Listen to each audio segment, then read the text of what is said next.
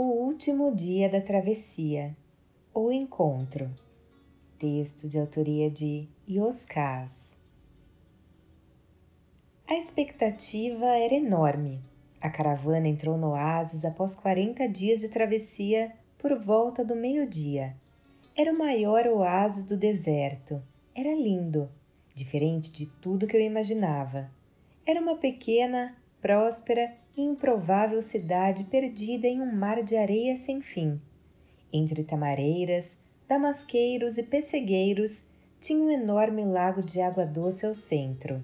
Vários poços de água potável estavam distribuídos por todo o perímetro e eram de livre acesso.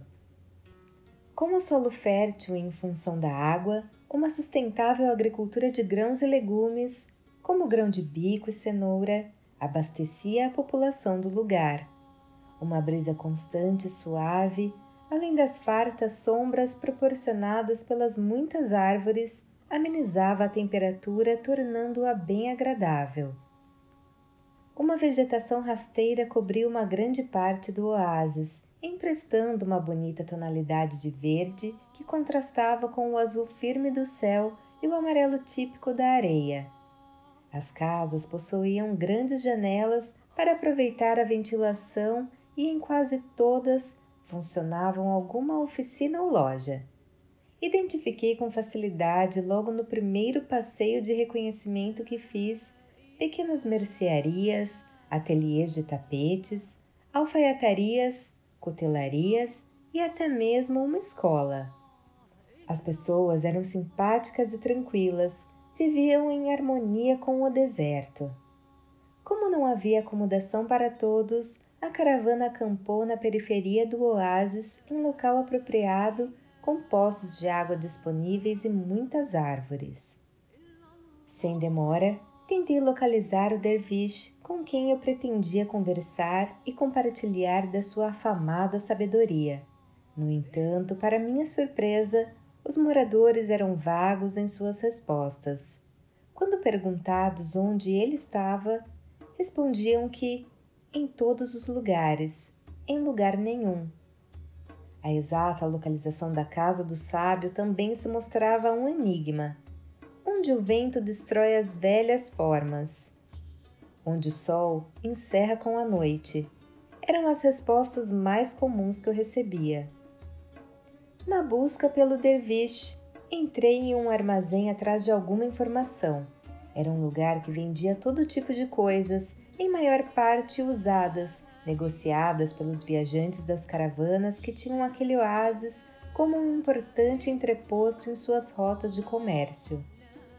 As paredes eram cobertas por enormes prateleiras que continham os objetos comuns e úteis, como óculos de sol, mas também os mais esdrúxulos que a imaginação alcançava.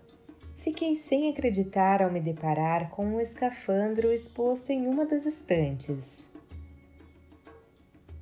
Um pequeno grupo de peregrinos que, como eu, chegara com a caravana, estava sentado em torno da única mesa do lugar, uma mesa comprida e coletiva.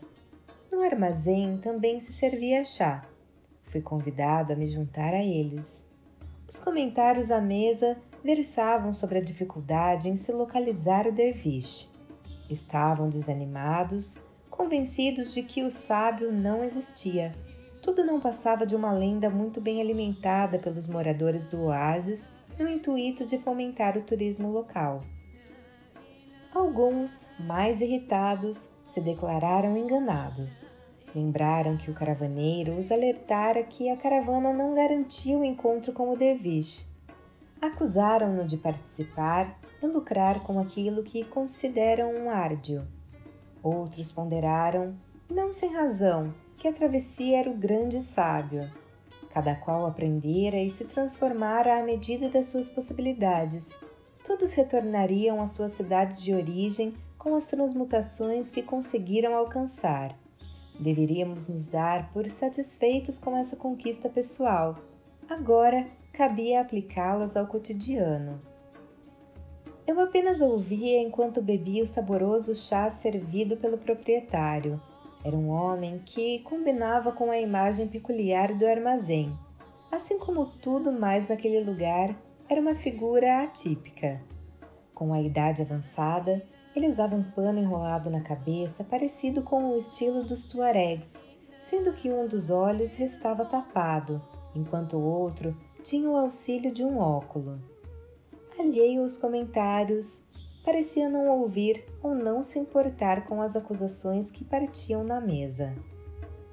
Aos poucos, um a um, os peregrinos foram saindo. Enquanto alguns retornavam ao acampamento, outros foram passear e conhecer melhor o oásis. Fiquei sozinho. Pedi outra xícara de chá. Comecei a prestar atenção àquele local. Percebi que uma das estantes estava repleta de livros usados. Eram livros dos mais variados idiomas. Apaixonado por livros, comecei a vasculhar as prateleiras em busca de títulos interessantes. Encontrei vários.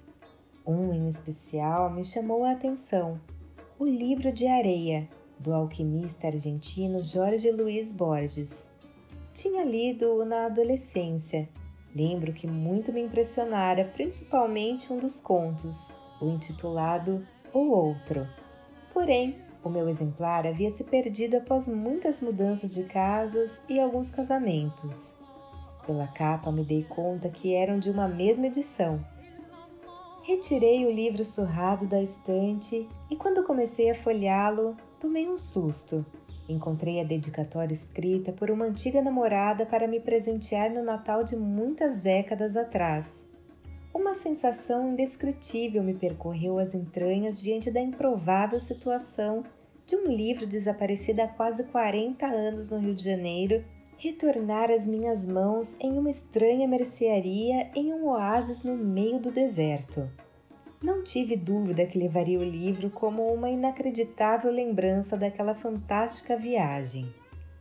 Perguntei ao dono quanto custava. Um livro, ele respondeu. Falei que não tinha entendido. O ancião esclareceu. Qualquer livro da prateleira custa outro livro. Os livros não têm preço em dinheiro. Você pega um livro e deixa outro para quem chegar depois. Assim o conhecimento circula. Esse é o seu único e verdadeiro valor. Expliquei a ele. Eu vim com a caravana. Foi uma travessia difícil desde o início. Para ser aceito, tive que aprender e começar a exercitar o desapego em uma rotina de simplicidade logo no primeiro dia. Até tinha alguns livros na minha bagagem. Sem negar-lhes a sua fundamental importância, me desfiz deles pois, embora sejam fontes indispensáveis de conhecimento, para essa travessia específica eram dispensáveis. Não me sobraria tempo para a leitura, esclareci. Abri a carteira e tirei uma nota que me permitiria comprar uns 10 exemplares novos em qualquer boa livraria.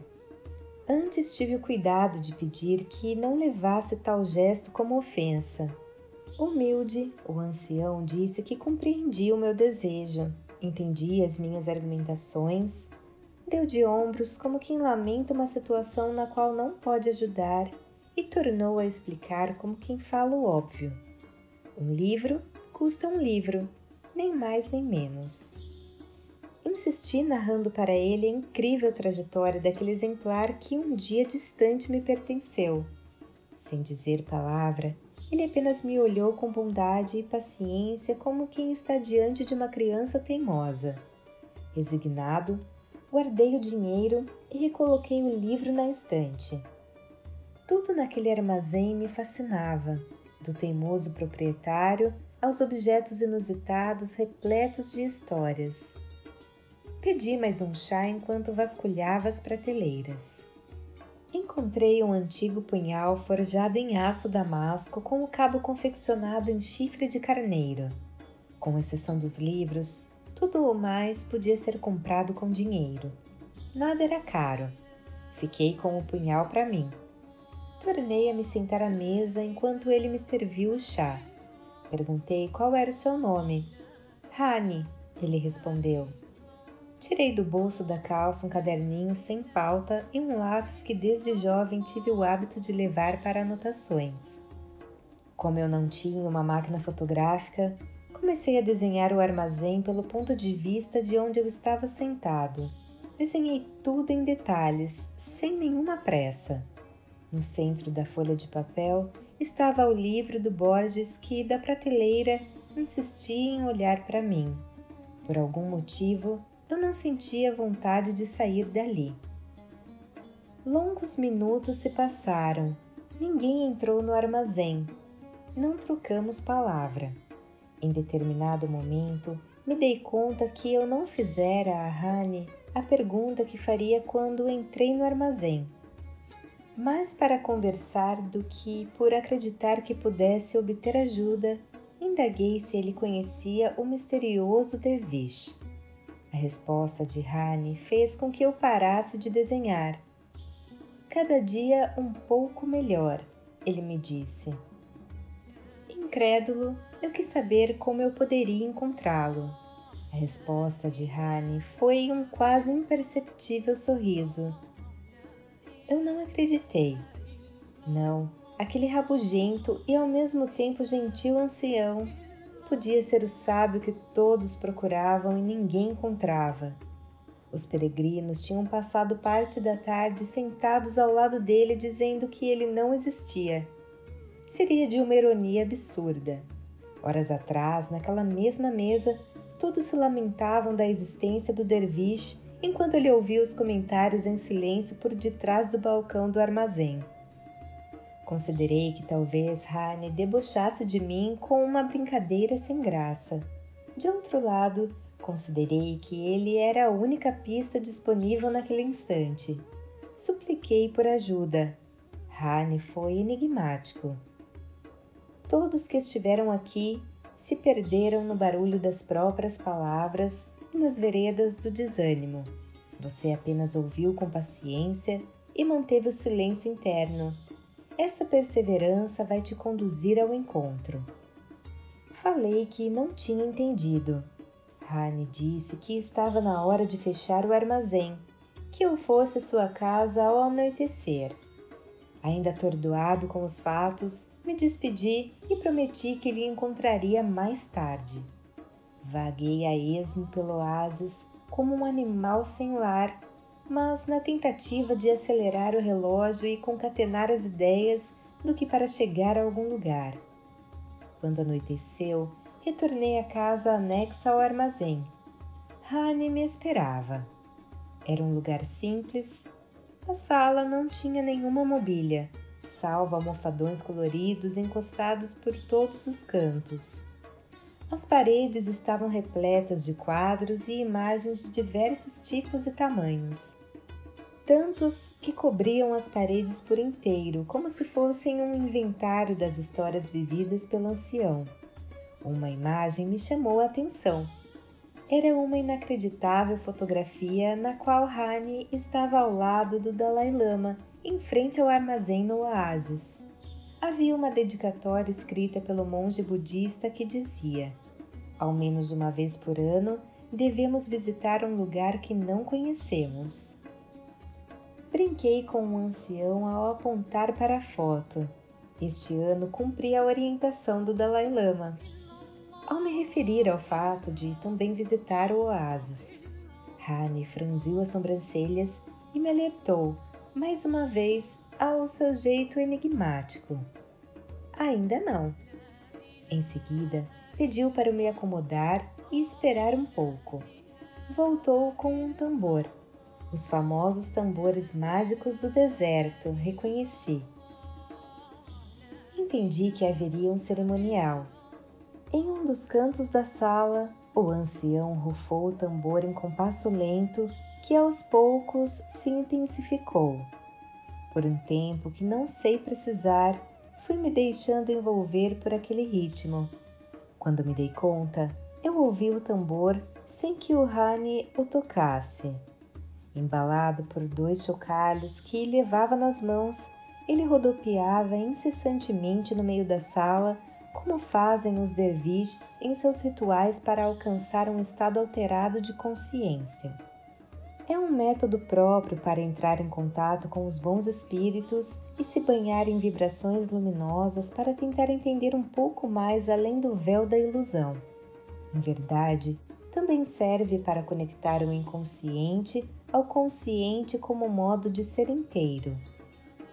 Em algum momento, me percebi girando como se fosse um derviche. Dancei até a exaustão. Sentei em uma das almofadas e o tambor silenciou. Rani não estava mais na sala. Eu estava sozinho. Sozinho? Não. Percebi um jovem de cerca de 20 anos de idade sentado no canto oposto. Ele tinha os cabelos compridos e usava óculos de grau com aro redondo. O jovem me olhava sem muito interesse, talvez por não reconhecer em mim nada que lhe pudesse acrescentar. No entanto, eu o achei muito parecido comigo quando eu tinha aquela idade. Perguntei se ele estudava medicina. O jovem me olhou com curiosidade e respondeu afirmativamente. Perguntei-lhe o nome apenas para me certificar. A resposta foi esperada. Sem ponderar as consequências, o alertei. Você abandonará a medicina depois de alguns anos de formado irá trabalhar com publicidade. Será mais feliz assim. O jovem sorriu para mim com ironia e foi afirmativo. Não me imagino exercendo outra profissão fora da medicina. Tenho mãos de cura. Havia uma ponta de arrogância e outra de provocação em suas palavras. Sorri para mim por me reconhecer. Eu podia ajudá-lo. Não é o seu dom, você descobrirá isso, falei. Ele riu e questionou: E como sabemos que não exercemos o verdadeiro dom? Sem me permitir a condução aonde eu não queria ir, expliquei com serenidade. A tristeza, a impaciência, a irritação e a amargura que nos permeiam quando o trabalho é mera obrigação são emoções contrárias àqueles que se movem pela alegria do amor. O jovem sacudiu a cabeça como quem diz que eu não sabia sobre as coisas que eu mesmo falava e me desafiou. Um afamado vidente me disse que tenho mãos de cura. O que faço com elas? Corto e lanço fora? Diante do sarcasmo, eu não tive qualquer dúvida de que eu falava comigo recusei-me a sair dos trilhos. Sem dúvida que as suas mãos são de cura. Médicos, enfermeiras e psicólogos precisam ter mãos de cura. Padeiros, pedreiros e escritores também. Antes que ele rebatesse, acrescentei: pense nisso com calma. Onde há amor, existe cura. Ficamos algum tempo em silêncio, Ambos precisavam ficar à vontade ao encontro. O jovem me contou. Tive uma infância e adolescência com muitas dificuldades, tanto financeiras quanto emocionais. Daqui para frente quero uma vida diferente, quero as coisas boas que o mundo tem a oferecer. Serei um médico reconhecido e respeitado. Terei uma enorme clientela. A minha fama correrá o planeta. Lembrei de como esses anos foram difíceis e atormentados para mim. Eu tinha tudo, mas não tinha nada. Eu o orientei. Esses conceitos não retratam necessariamente uma vida boa. Todos os dias nos deparamos diante das bifurcações inerentes aos caminhos. De um lado, o brilho, do outro, a luz. Escolhemos a todo instante Escolha sempre por amor para não precisar voltar à mesma encruzilhada. Ele não entendeu a extensão do conselho. Eu sabia disso. Sabia também que, mais à frente, quando estivesse pronto, aquelas palavras seriam como sementes a iniciar o processo de transformação. Há o tempo da semeadura, existe a estação da colheita. Aquelas palavras brotariam em sua mente como que por magia na hora certa. Então, lhe seriam como flor e fruto pelo resto da vida. Adiantei que ele seria um bom pai. pois entenderia a importância da responsabilidade e o ajudaria a entender sobre o amor. Ele riu e me avisou: Não quero filhos, apenas trazem preocupações e aporrinhações, limitam a liberdade dos pais. Já tive problemas demais com os meus. Balancei a cabeça como quem, agora ao longe, pode se ver abraçando a um equívoco na ilusão da certeza.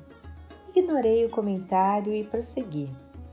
Serão duas meninas, cada qual com a sua personalidade e individuação, lindas como somos todos nós. Uma, apaixonada pelas letras, será jornalista na cidade do Porto e estudará para se tornar uma editora de livros, por onde trilhará a vida através do seu dom. Diferentes e belas em si, a outra será afeita aos números, amante das ciências cursará o Instituto de Tecnologia da Geórgia. Naquele momento, me dei conta que no pátio dessa universidade há um conjunto de esculturas que retratam Rosa Parker, a ativista das liberdades, jovem e anciã, à mesa em conversa consigo mesma. Ela mostrara ao mundo que, muito mais do que ir e vir, a liberdade se enraiza nas escolhas atreladas à ética. Agradeci pela sincronicidade e oportunidade oferecidas. Tentei apaziguar o coração do jovem. Ao contrário do que acredita, mesmo entre preocupações e dificuldades, as suas filhas serão inestimáveis presentes da vida a você. Aprenda com elas sobre o amor para depois viver o amor no mundo. Aproveite cada momento com alegria e fé a vida nunca nos abandona, somos seus filhos. Eu tinha muita coisa para falar ao jovem. Podia evitar uma infinidade de sofrimentos que ele teria, pessoas que magoaria, tombos que lhe aplicariam. Mas a imagem dele foi esmorecendo à minha frente, como se perdesse a definição. Antes de desaparecer, ele me questionou: Como saberei se esse encontro aconteceu? Respondi de pronto. Não saberá até chegar o dia de hoje. Apenas acordará como se tivesse visitado uma realidade distante. Curioso, ele quis saber mais. Como em um sonho?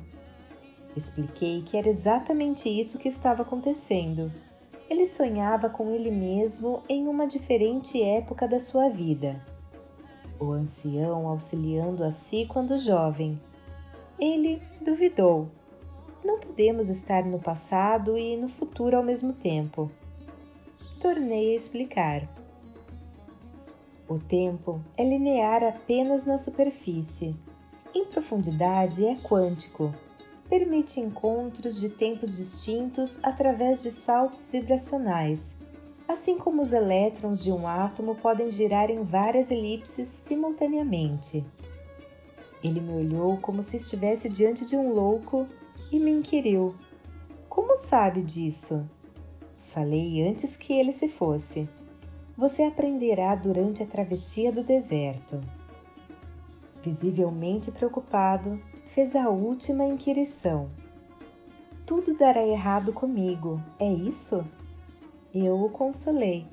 Algumas coisas precisam dar errado para que então, em verdade, possam dar certo. Nossas mãos se tocaram de leve em despedida. Fechei os olhos por longos minutos. Eu precisava metabolizar aquele encontro. Percebi o quanto de mim ainda precisava restar iluminado. A jornada encantada não tem fim. Quando abri os olhos, me deparei com a foto do Dalai Lama ao lado de Rani pendurada na parede. Entendi a dedicatória ao menos uma vez por ano, precisamos visitar um lugar desconhecido. O monge budista se referia a um lugar dentro de si. Sem muita demora, Rani entrou na sala. Trazia um bule com chá e duas xícaras. Sentados ao chão, ele nos serviu. Bebemos em silêncio. Eu sabia que não era preciso lhe contar sobre o encontro. Estava na hora de partir. Agradeci ao derviche pela oportunidade fantástica daquele encontro. A sabedoria sufi, que eu apenas conhecia pelos textos e poesias de Rumi, estaria para sempre agregada ao meu ser. Lembrei que a travessia se iniciara através de um poema do filósofo persa. Hani apenas sorriu como se dissesse que nada é por acaso. Antes de ir, quis saber um pouco mais sobre o caravaneiro e a mulher com os olhos da cor de lápis lazuli. Eles seguiam como um mistério para mim.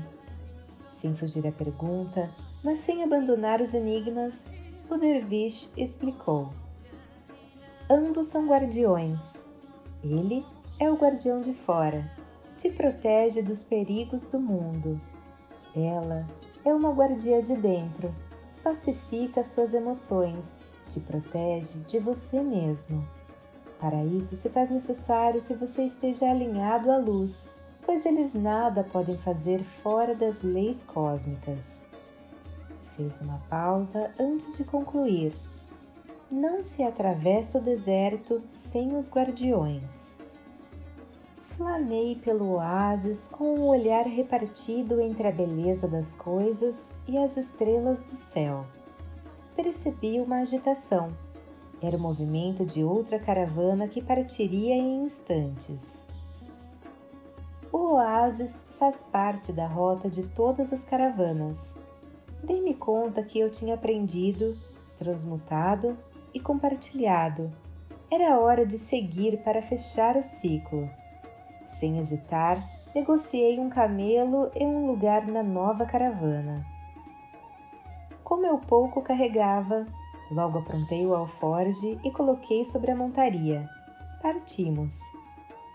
Eu estava tomado por uma maravilhosa sensação de bem-estar e leveza, como se as plenitudes se avizinhassem. Marchamos por quase uma hora noite adentro, quando uma enorme lua cheia surgiu por detrás de uma duna, iluminando a caravana.